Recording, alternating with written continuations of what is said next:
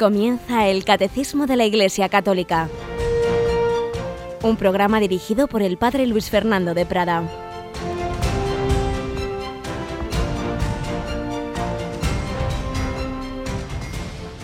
Muy buenos días, querida familia de Radio María. Aquí estamos una semana más.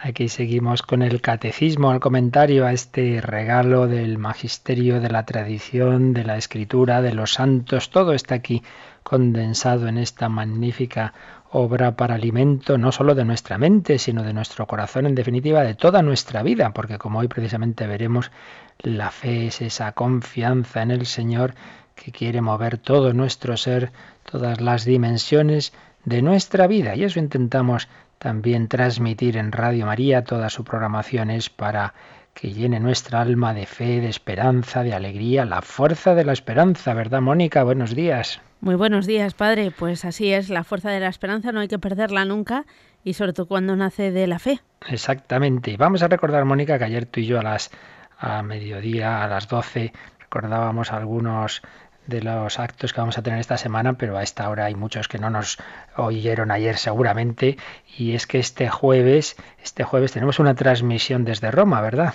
Así es, nos vamos a ir acompañar al Santo Padre en la celebración del Corpus Christi que va a tener lugar en la Basílica, no sabemos si en la plaza o dentro de la Basílica, pero bueno, en los entornos de la Basílica de San Juan de Letrán, en Roma allí celebra la Santa Misa porque en Roma el Corpus nunca ha dejado de, al menos en el Vaticano, nunca ha dejado de celebrarse en su día tradicional, el famoso jueves, uno de los tres jueves que brillan más que el sol. Ya sabéis que en España nos vuelven locos porque hace ya bastantes años el, dejó de ser laboralmente fiesta ese jueves, se trasladó al domingo, la Iglesia tuvo que decir, bueno, ¿qué vamos a hacer? La trasladamos al domingo y ahora nos vuelven locos porque hay algunas autonomías que ponen fiesta el jueves, otras que no, en fin.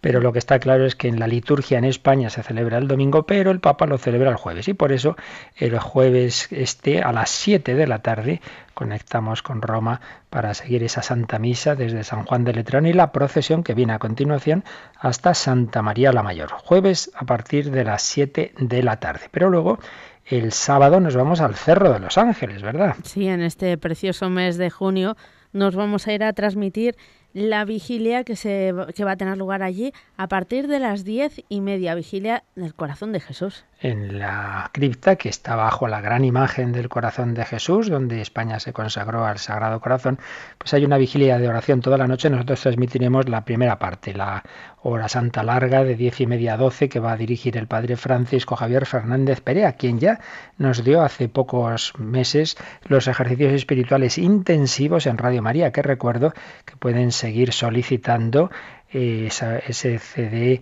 o DVD, no recuerdo, con todas los, las meditaciones preciosas para irlas profundizando, no son para oír una vez, de esos ejercicios y las demás tandas que hubo, naturalmente. Nuestro departamento de copias no deja de enviar a muchos oyentes esos CDs y DVDs con las tandas de ejercicios, y esta en concreto ejercicios intensivos, 15 meditaciones, ni más ni menos, para irlas profundizando. Ahora aquí muchos tendrán más tiempo, vacacional, etcétera. Yo les aconsejo que no se queden sin ellas. Pero también recordábamos que hemos acabamos de preparar un segundo CD eh, precisamente sobre la espiritualidad del corazón de Jesús. Así es. Eh, teníamos ya el año pasado este CD para profundizar en esta devoción y como hemos ido ampliando, gracias a Dios, pues las conferencias, también la hora santa de este mes de junio, ¿verdad? Sí. Que, que ayuda a seguir profundizando en esta devoción. Así pues tenemos dos CDs sobre la teología dogmática y espiritualidad del corazón de Jesús. En el primero hay unas lecciones extraordinarias, sintéticas del padre Luis María Mendizábal sobre la esencia de esta devoción y varias conferencias pinceladas y en el segundo pues también otras conferencias, varios programas que hemos dedicado al corazón de Jesús y las dos últimas horas santas centradas en el corazón de Cristo, que no sea solo doctrina, sino oración, espiritualidad, música.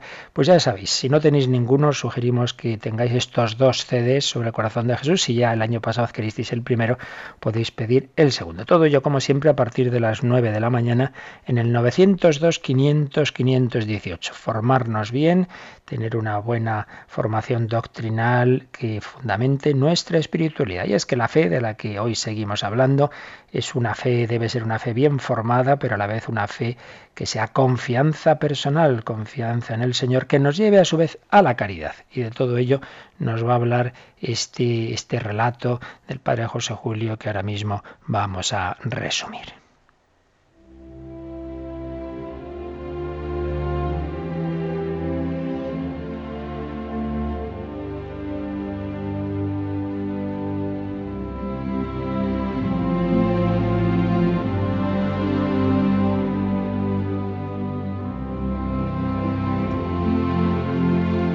Padre José Julio Martínez recogía un hecho ocurrido en una parroquia y lo resumía en un artículo que titulaba La fe de don Pedro, la bondad de don Pablo. La fe de don Pedro, la bondad de don Pablo. Don Pedro y don Pablo son feligreses de una parroquia. Muy buenos feligreses los dos. Los dos quieren ser buenos cristianos. En los últimos días de noviembre, su párroco, don Eusebio, les envió una carta invitándoles a una reunión para ultimar preparativos navideños y llevar aguinaldos a familias modestas. Ante los feligreses que han asistido, el párroco pondera la infinita bondad del Hijo de Dios, que por amor a nosotros se hace hombre para hacernos a nosotros hijos de Dios. Y les dice, impulsado por este amor, nuestro buen Jesús cada día nos busca y se nos acerca en la persona del pobre, del enfermo, de cualquier prójimo que necesita algo. Cada uno de nosotros, cuando damos algo o consolamos a uno de estos necesitados con recta intención, estamos dando o consolando al mismo Jesús.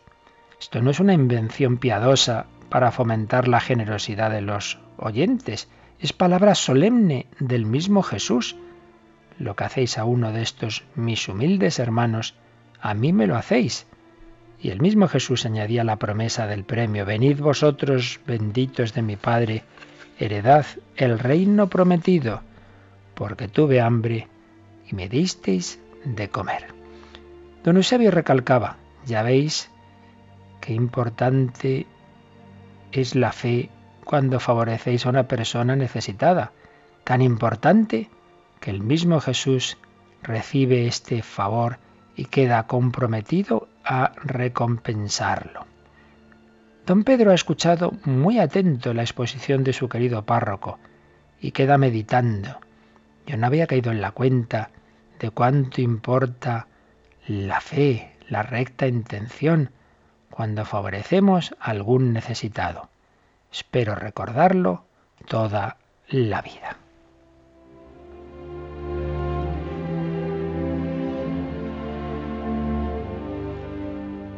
Pocos días después comenzaron a repartir felicitaciones navideñas y aguinaldos a diversas familias de la parroquia. Don Pedro y don Pablo colaboraban en esa tarea. Por un lado, don Pedro escribió en un sobre el nombre y el domicilio de la familia que el párroco le había confiado. Metió en el sobre mil pesetas, estamos hablando de una historia de hace ya unos años, y lo envió a la familia pensando Doy por amor a Jesús, doy con recta intención. El mismo Jesús se encargará de recompensarme cuando quiera como quiera. En cambio, don Pablo no metió el dinero en un sobre. Se metió el dinero en el bolsillo, aprendió de memoria el nombre de la familia, la calle, el número, llamó a la puerta, se presentó sonriendo y pocos días después la madre de aquella familia visitaba al párroco y le decía, ¡ay, señor cura! Qué maravilla de caballero nos envió. Cuando llamó a la puerta y le abrí, dijo que solo venía a felicitarnos la Navidad. Pero nos dejó un buen aguinaldo y se interesó por cada uno de mis hijos, sin mostrar prisa alguna en marcharse. Se acercó a la cuna del chiquitín y le dio un beso. Tomó el nombre de mi marido y la empresa donde trabaja, por si algún día puede hacer algo en su favor. Me acordé de cuando Jesús andaba por Galilea. Acariciaba a los niños, aliviaba a los enfermos, irradiaba bondad. Y el padre José Julio, al acabar este artículo en que relataba estas acciones de don Pedro y don Pablo, se preguntaba, ¿qué es preferible? ¿La limosna con fe de don Pedro o la limosna con bondad de don Pablo? Y él se inclinaba al padre José Julio por lo primero, por esa limosna quizá más motivada en la fe de don Pedro. Pero por una vez me voy a permitir sentir un poquito solo de este querido jesuita ya fallecido. No hay por qué contraponer. El ideal sería esa fe, esa fe viva en que es Jesús, pero a la vez esa fe llevada a la bondad de esos detalles humanos, de esa cercanía humana. En cualquier caso, actuar nuestra vida, nuestra caridad desde la fe, esa fe nos lleva a todos los mayores actos de bondad.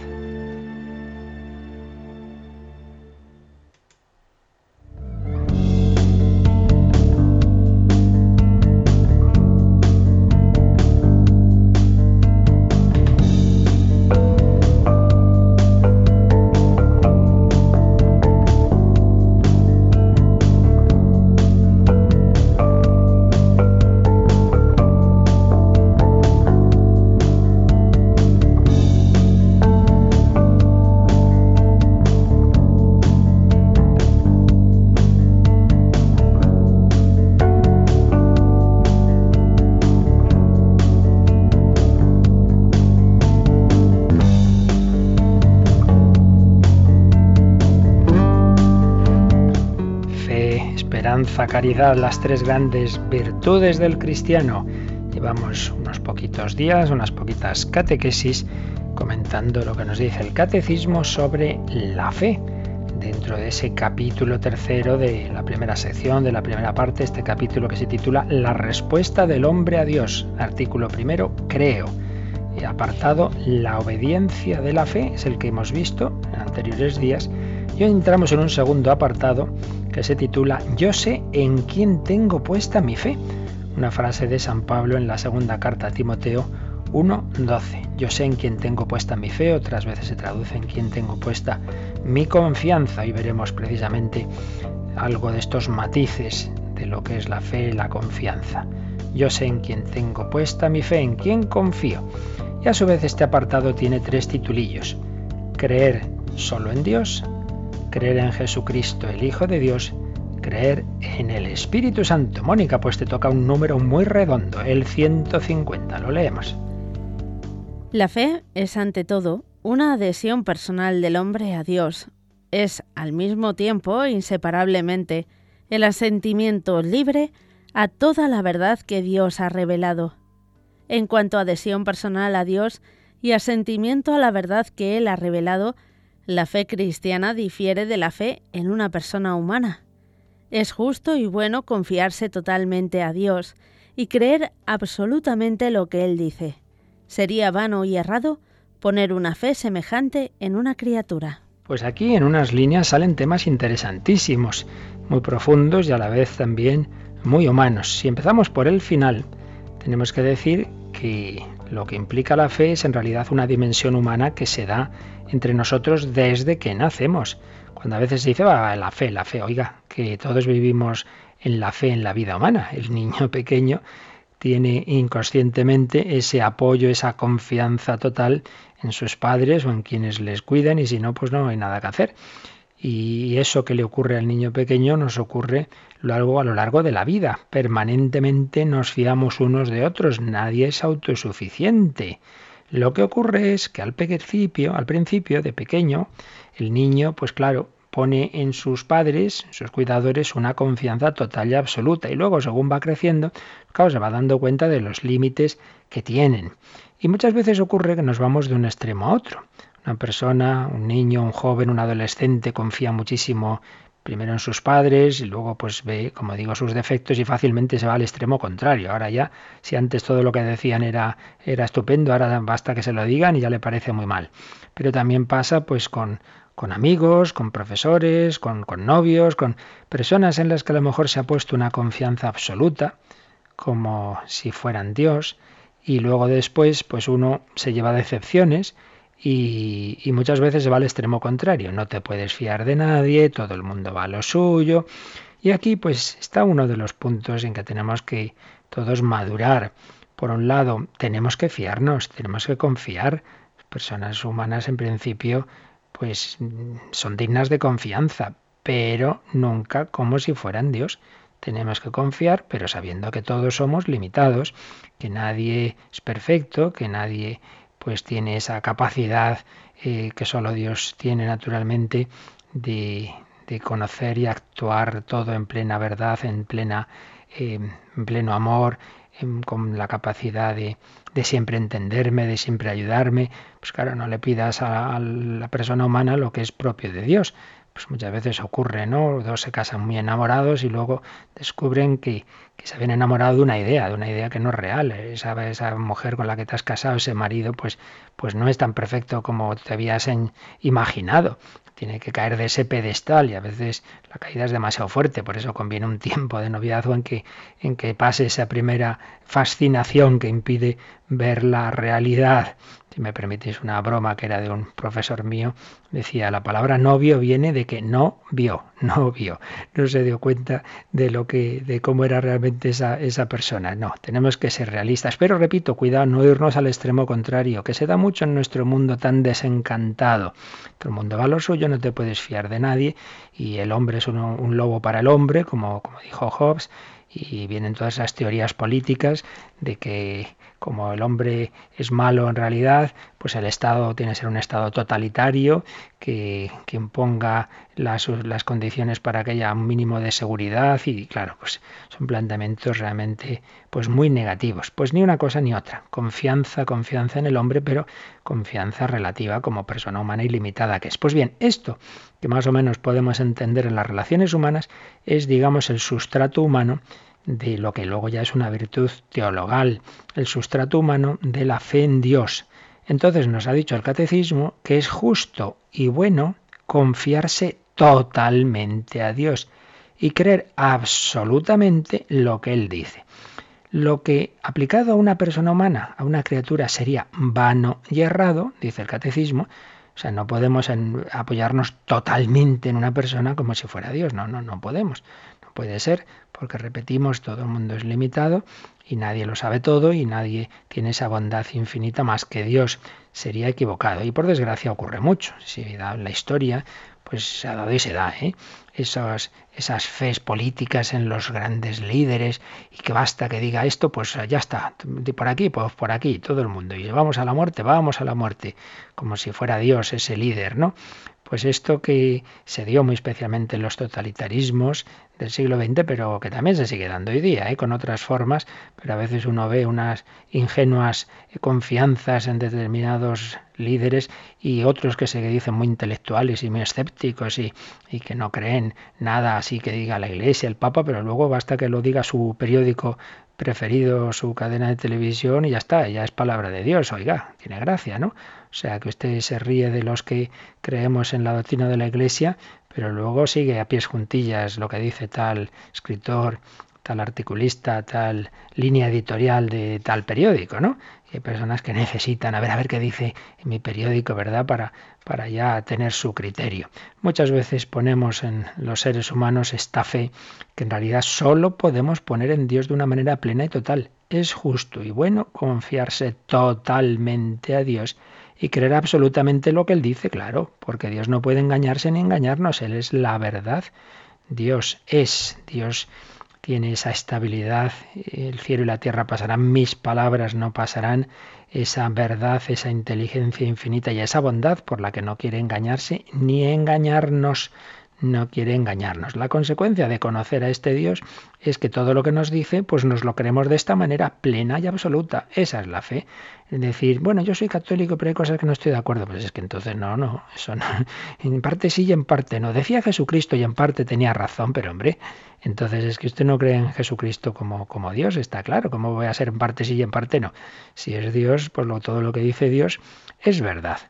Y aquí Yendo ahora al principio del número 250, viene un tema muy interesante. Dice que la fe es ante todo una adhesión personal del hombre a Dios, pero es al mismo tiempo e inseparablemente el asentimiento libre a toda la verdad que Dios ha revelado. ¿Qué quiere esto decir? Mirad, ya lo decía Santo Tomás. La fe, en primer lugar, es, hace referencia a una persona de la que yo me fío. Yo me fío de Jesucristo. Jesucristo, yo me fío de Dios. Hace referencia a una actitud de confianza personal. Por eso antes os decía que hoy íbamos a, a ver un poco estos matices de fe y confianza. Lo primero a que se refiere la fe no es a unas verdades, sino a que yo me fío de alguien. como yo me fío de Jesucristo, porque me ha mostrado suficientes motivos para esa fe, porque veo que es el Hijo de Dios hecho hombre, lo ha mostrado con su vida, con su doctrina, con sus milagros, en definitiva. Eh, me mueve la gracia de Dios a, creer en su divinidad, entonces yo me apoyo en Él. Es una confianza personal. Contigo al fin del mundo, decía el anuncio de, de, un coche por ahí. Pues no, eso con el coche no, pero con Jesucristo sí, contigo al fin del mundo. Me fío de ti, Señor.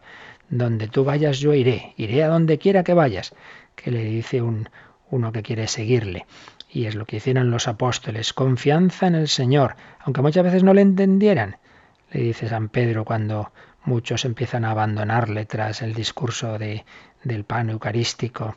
Eh, ¿A quién iríamos, Señor? Solo tú tienes palabras de vida eterna. ¿A dónde vamos a ir? Solo de ti nos fiamos plenamente. Por ello, en primer lugar, la fe es confianza, adhesión personal. Pero ojo, segunda dimensión, si yo me fío totalmente de Jesucristo, me creo las cosas que me dice. Y si me está enseñando verdades, entonces, precisamente porque me fío de Él, porque tengo una adhesión personal a Él, en consecuencia creo las verdades que me dice. Os digo esto porque son dos dimensiones de la fe que siempre hay que tener unidas. Que por un lado no reduzcamos la fe a enunciar verdades, como si, bueno, la fe, pues ahora digo el credo, creo en Dios Padre Todopoderoso total, simplemente como si me he estudiado una lección. No, no, no, no. Ante todo, repetimos, la fe es eh, apoyarme en una persona, como se apoyan los esposos, como se apoyan los hijos o los padres, con esa diferencia de que entre las personas humanas nunca debe ser un apoyo absoluto y en Dios sí. Por un lado digo es confianza en la persona, pero por otro lado, como esa persona nos ha revelado verdades, entonces también tiene una dimensión intelectual. Ambas dimensiones deben unirse, ni quedarnos en un intelectualismo, yo creo verdades, pero no tengo relación personal con Cristo, pues eso sería prescindir de la raíz de todo, que es esa confianza en Él. Pero tampoco decir, no, no, la fe es, yo me fío del Señor. Ahora, ¿qué más da? Que creas esto lo otro, eso ya es relativo, ¿no? Que es muy típico de nuestra época moderna. En realidad, esa actitud de reducir la fe a, la, a una confianza vaga comienza ya en Lutero. La fe fiducial es, bueno, confianza en que el Señor me perdonará, yo me fío de Él y entonces Él me justifica y, y, no, no, no entrar mucho en el terreno doctrinal. Y eso luego se fue extendiendo en ya con las filosofías modernas, de la ilustración, los planteamientos también existencialistas, pietistas, en fin, hay muchos autores que han ido reduciendo la fe casi a un sentimiento, un sentimiento. Entonces, pues sí, yo me fío de Dios, me fío de Dios, pero luego las verdades van por otro lado, la razón va por otro lado. Entonces se ha ido produciendo esa distancia entre la fe y la razón.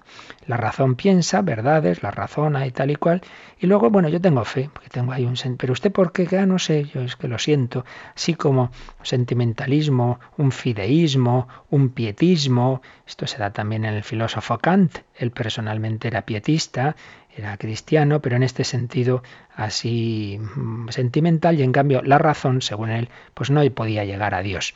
Pues no, la fe católica, el concepto católico de fe implica unir ambas dimensiones. Por un lado, dimensión personal, adhesión personal. Yo me apoyo en Jesucristo, yo me fío de Él. Pero segundo lugar, en segundo lugar, si me fío de Él, me creo las cosas que me ha dicho. Por tanto, fe en la persona, pero también adhesión a las verdades que me enseña. Y este punto está tratado otros lugares del magisterio de la Iglesia. Entre ellos, un lugar importante y de los más recientes, por supuesto, es la encíclica Lumen Fidei. Esta encíclica que ya hemos comentado otros días y en el programa en torno al catecismo, que estaba ya preparándose por el Papa Benito XVI, pero que la completó y de hecho es el que la asume el Papa Francisco como su primera encíclica. Si miráis los números 23 y 24, inicia en el capítulo segundo que se titula Si no creéis, no comprenderéis. Precisamente una frase que aparece en Isaías 7.9. Si no creéis, no comprenderéis es como traduce eh, la Biblia griega de los 70, esa versión griega que hemos explicado aquí en otros capítulos del Catecismo, es la traducción que hace del verbo hebreo que decía, si no creéis, no subsistiréis. ¿Qué ocurría? Pues el rey estaba amedrentado por los enemigos y busca la seguridad en una alianza con el imperio de Asiria. Y el profeta le dice que no. El profeta Isaías le dice que en quien tiene que fiarse es en Dios, no en Asiria. Que hay que apoyarse en la verdadera roca que no vacila. Puesto que Dios es fiable, es razonable tener fe en Él, cimentar la propia seguridad sobre su palabra. Y entonces, mm, esta expresión hebrea, si no queréis, no subsistiréis, la Biblia griega la traduce, como decimos, por comprender. Si no creéis, no comprenderéis. Entonces algunos dicen, ah, se ha cambiado la noción bíblica de confianza en Dios por la noción griega de comprensión. Los griegos son más intelectuales, entonces dicen comprensión. Pero nos dice la Lumen Fidei que esa traducción no está traicionando el sentido de la frase hebrea, porque la subsistencia que Isaías promete al rey pasa por la comprensión de la acción de Dios y de la unidad que Él confiere a la vida del hombre y a la historia del pueblo. La confianza en Dios se apoya en que somos, creemos una verdad. ¿Cuál? La verdad de la presencia fiel de Dios a lo largo de la historia de Israel, su capacidad de mantener unidos a los tiempos. Y el número 24 nos dice que, en conclusión, ese texto de Isaías nos lleva a esta idea. El hombre tiene necesidad de conocimiento, tiene necesidad de verdad. No, no, no es un mero sentimiento así, una confianza ciega que no sabe en qué se basa. No, no, el hombre tiene necesidad de verdad. Sin ella no puede subsistir. La fe sin verdad no salva, no da seguridad a nuestros pasos, se queda en una bella fábula, proyección de nuestros deseos de felicidad, algo que nos satisface únicamente en la medida en que queramos hacernos una ilusión. O bien se reduce a un sentimiento hermoso que consuela y entusiasma, pero dependiendo de los cambios de nuestro estado de ánimo o de la situación de los tiempos e incapaz de dar continuidad al camino de la vida. En cambio, la verdadera fe, gracias a su unión con la verdad, es capaz de ofrecer una luz nueva. Aquí lo tenéis, números 23 y 24 de la Lumen Fide, pues esa relación entre ese sentido de confianza en Dios y el sentido de la verdad, esa verdad tan en crisis en nuestra cultura relativista, pero que en ese equilibrio de la doctrina católica realmente maravilloso, pues ambas dimensiones deben ir siempre unidas. Y por tanto, la fe católica pues unamos, unamos estos dos aspectos. Por un lado le pedimos al Señor esa, esa confianza en Él, corazón de Jesús, en ti confío. La fe no es meramente creer verdades, sino apoyarme en el Señor, confiar en Él, pero por otro lado, repito, esto nos lleva a creer una serie también de verdades que el mismo Señor nos enseña. Lo vamos enseguida a desarrollar un poquito más, pero vamos en este momento pues precisamente a pedirle al Señor que nos dé esa confianza en Él, que toda nuestra vida se apoye en Jesús, creo absolutamente en ti, me fío absolutamente de ti y de tu palabra. Señor, en ti confío, en ti confiaré.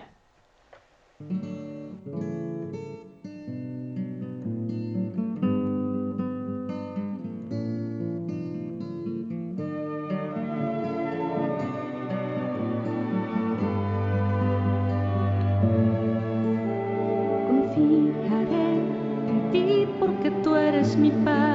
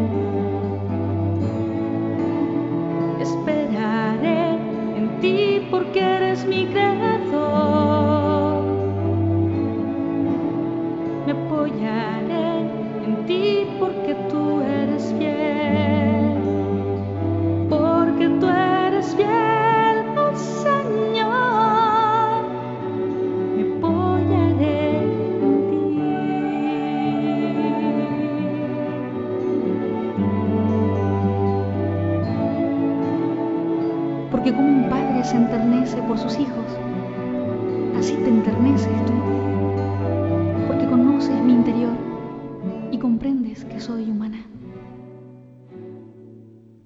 Confiaré en ti, oh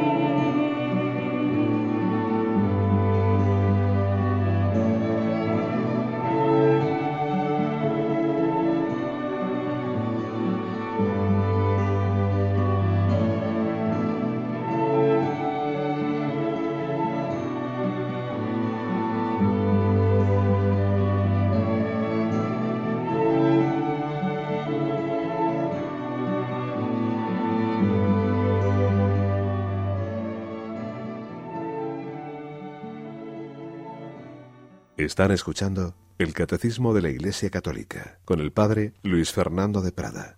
Confianza personal y adhesión a las verdades que esa persona divina nos enseña. Y por ello, puesto que es esa confianza personal, el acto de fe tiene un valor religioso, no es meramente que cuántas cosas sé, entonces depende de la cultura de unos, no es más listo que otro, no, no es eso. Es un acto de fe que es un acto de virtud, que es por tanto una adhesión personal.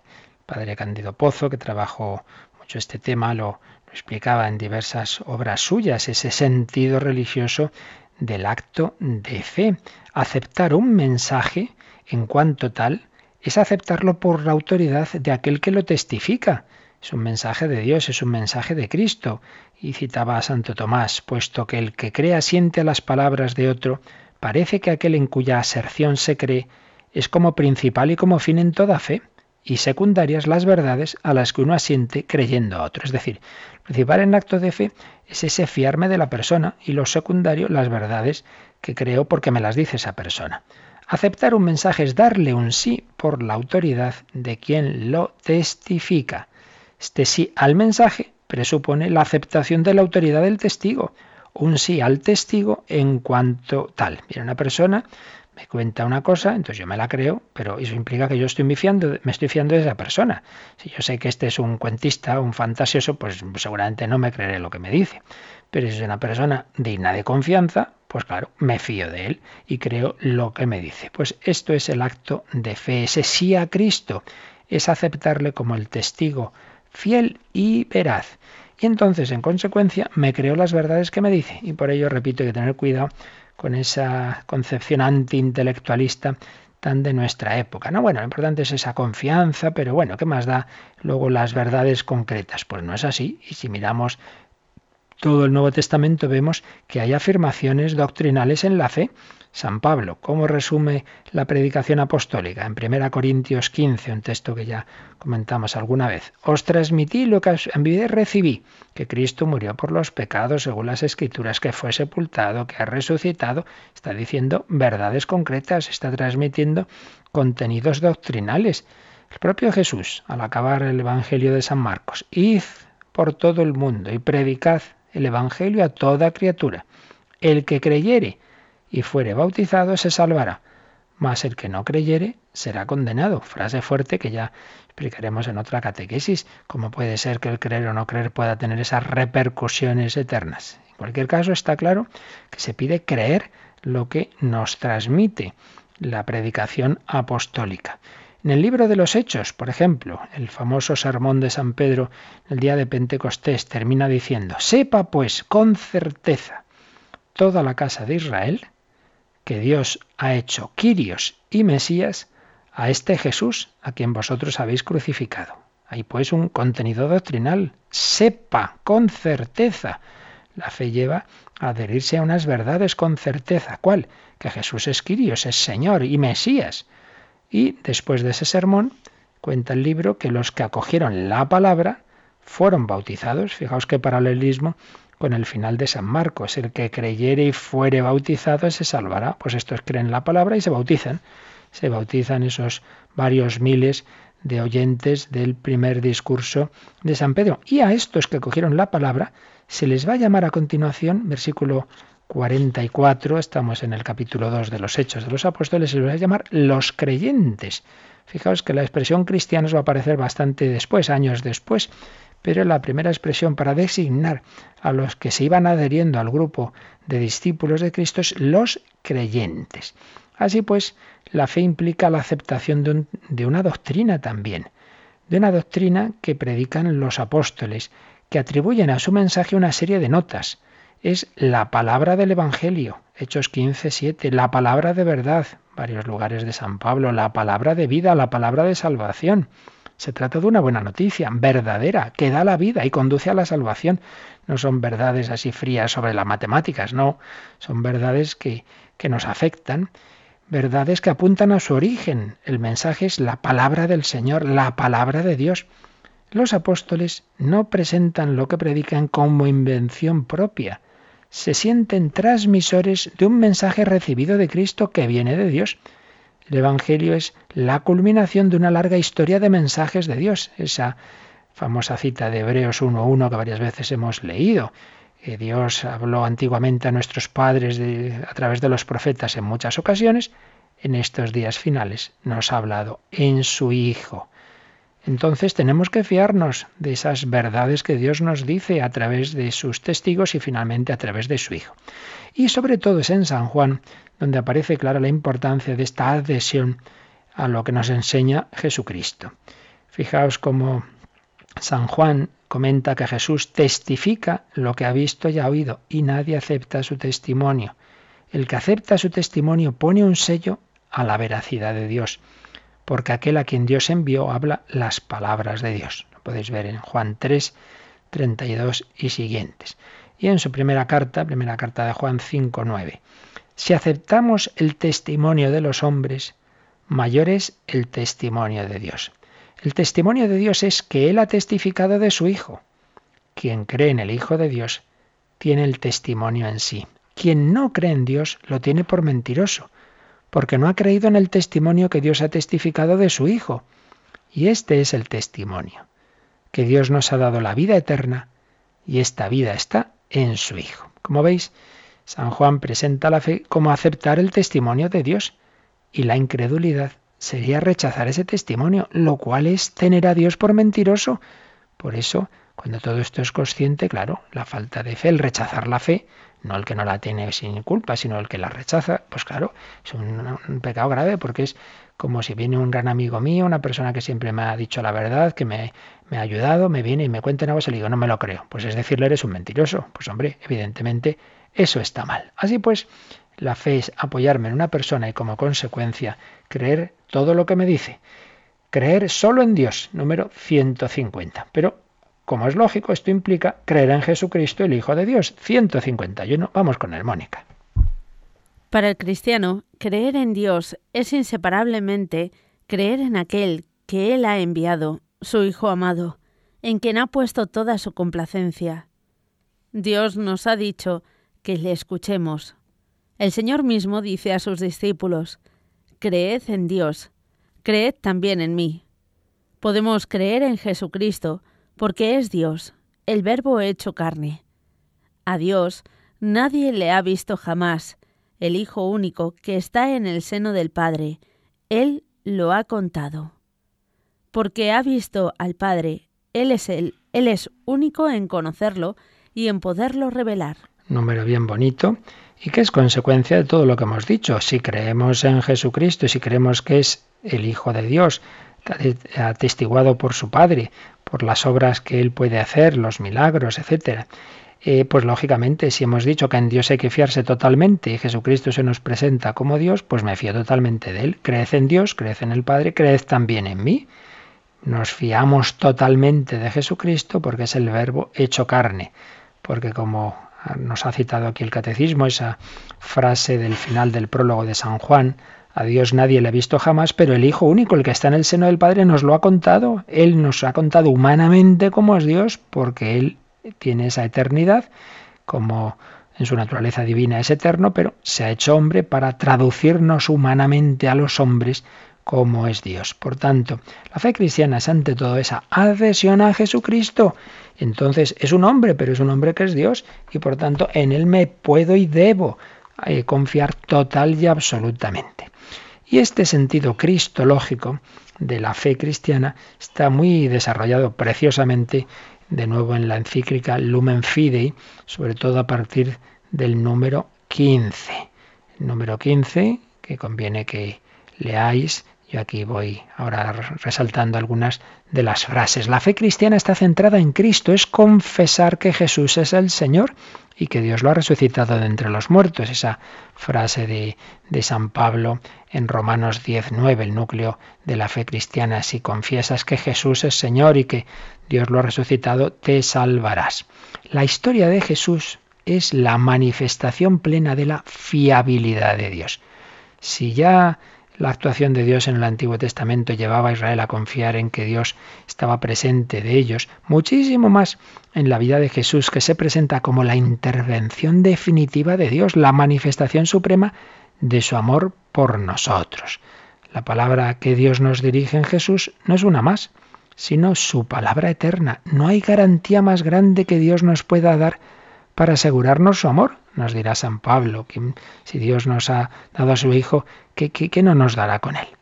La fe cristiana, termina número 15 de una manera preciosa de Lumen Fide, la fe cristiana es fe en el amor pleno, en su poder eficaz, en su capacidad de transformar el mundo e iluminar el tiempo.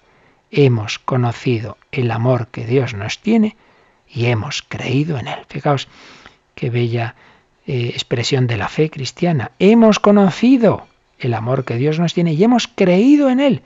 Yo creo en el amor de Dios que me ha manifestado en Cristo y sobre todo me lo ha manifestado en su muerte, número 16.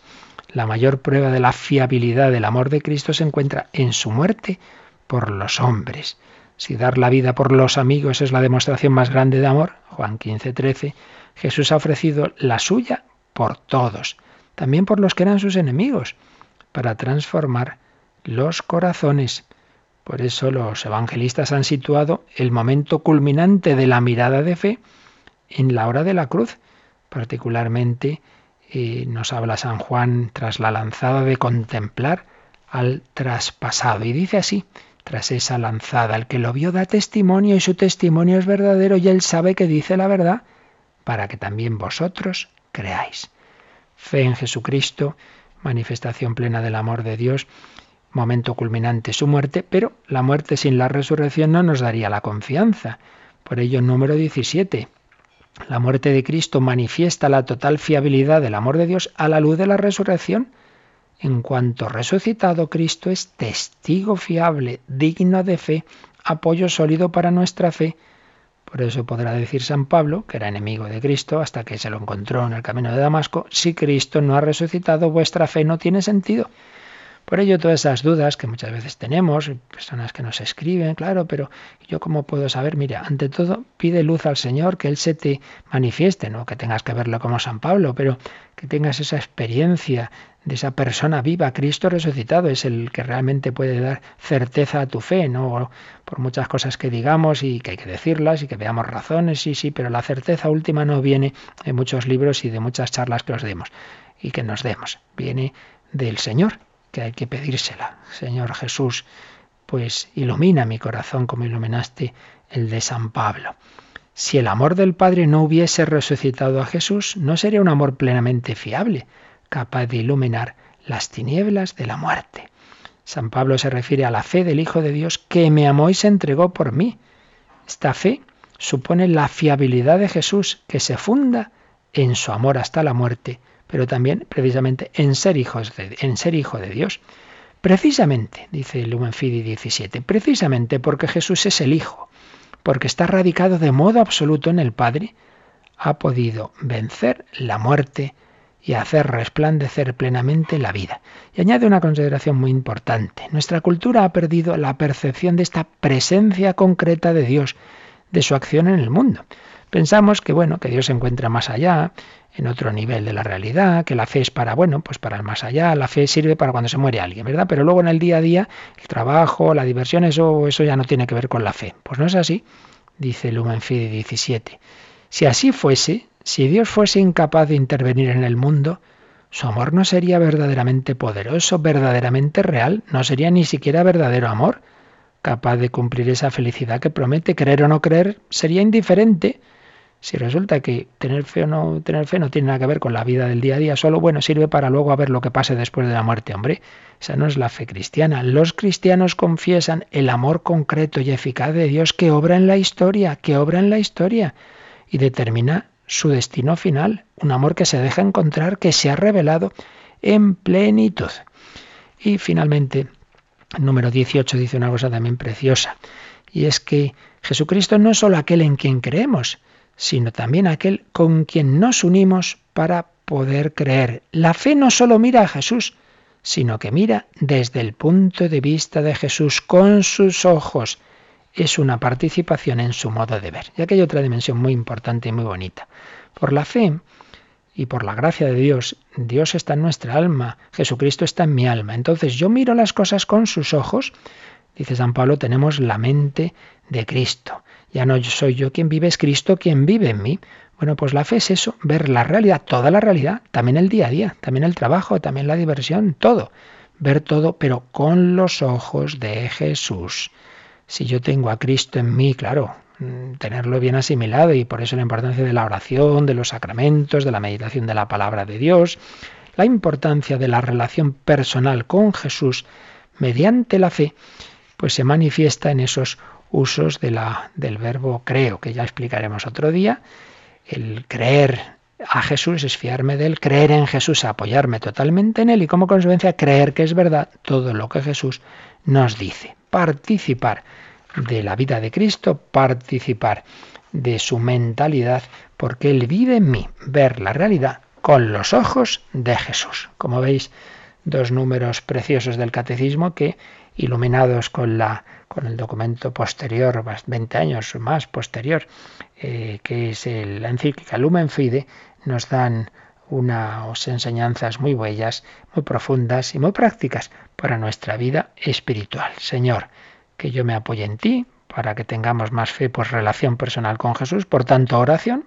Entonces ese trato con Cristo hará que cada vez me fíe más de Él, me apoye más en Él y en consecuencia me crea todas las verdades que Él nos ha enseñado. Pues lo dejamos aquí seguiremos profundizando en esta dimensión de apoyo en, las personas divinas. Veremos cómo es también fe en el Espíritu Santo, claro está. Si la fe es fe en Dios, pues en Dios Padre, en Dios Hijo, en Dios Espíritu Santo. Seguiremos hablando de ello, lo meditamos un poquito y podéis también hacer vuestras consultas, vuestras preguntas.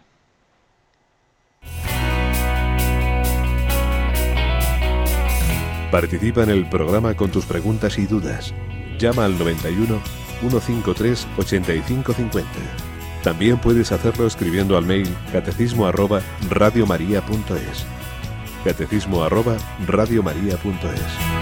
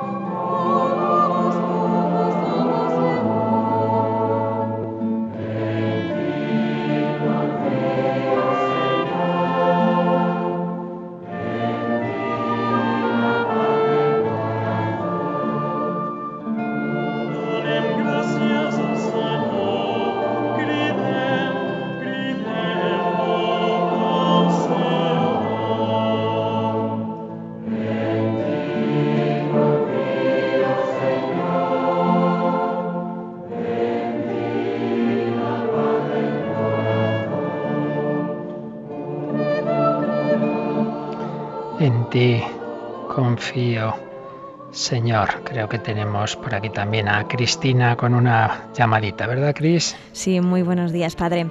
Tenemos una llamada de Ana María desde Valencia.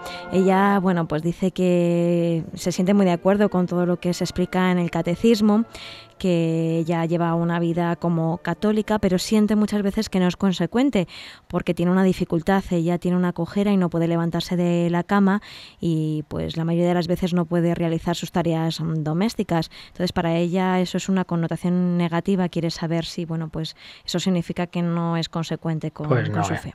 En absoluto, esos son engaños del mal espíritu que diría San Ignacio de Loyola, porque la consecuencia, esa, eso que dice, ser consecuente con la fe, también implica aceptar, aceptar esas limitaciones. Mira, sería como si Jesús dijera en la cruz, ay, aquí no puedo hacer, aquí no puedo hacer milagros, me voy a bajar de la cruz para hacer milagros, o me voy a bajar de la cruz que voy a rezar mejor. hombre, no.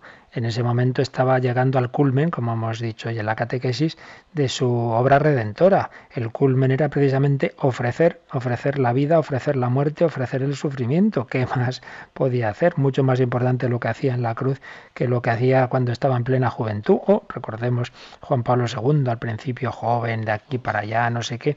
Sin embargo, pues sin duda conquistó más corazones en esa etapa final de su vida cuando todo el mundo veía precisamente esa coherencia que tenía, que hacía todos los esfuerzos, pero ya al final la última bendición no pudo ni hablar.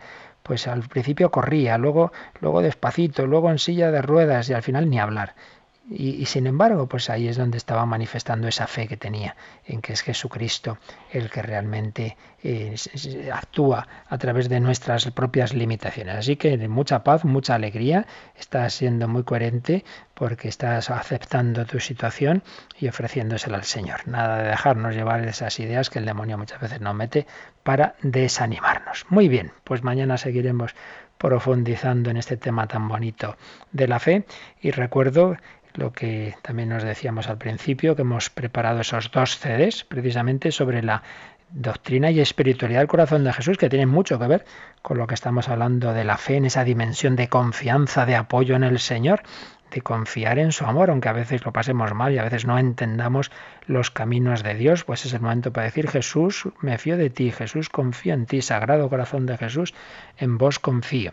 Pues tenéis dos CDs con charlas, con doctrina, con espiritualidad, con las horas, algunas horas santas, eh, que podéis pedir al 902 500 518 dentro de unos minutos, pues ya tendremos personas al teléfono como siempre para que podáis solicitar este o esos ejercicios espirituales intensivos que os recordaba que nos dirigió el padre Francis, que este sábado próximo va a dirigir una vigilia desde el Cerro de los Ángeles, en fin.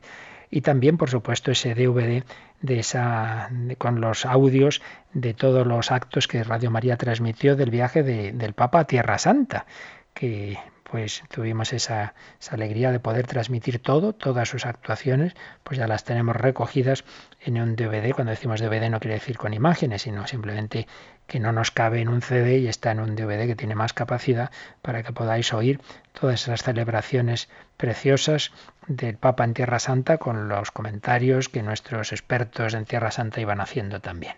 Todo ello en el 902 500 518.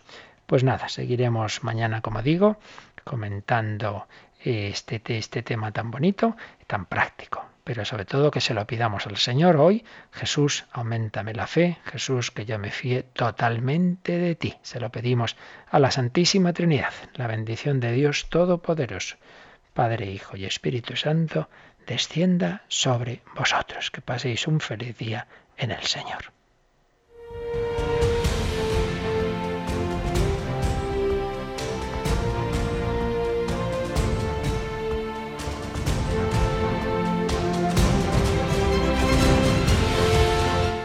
Han escuchado en Radio María el Catecismo de la Iglesia Católica, un programa dirigido por el Padre Luis Fernando de Prada.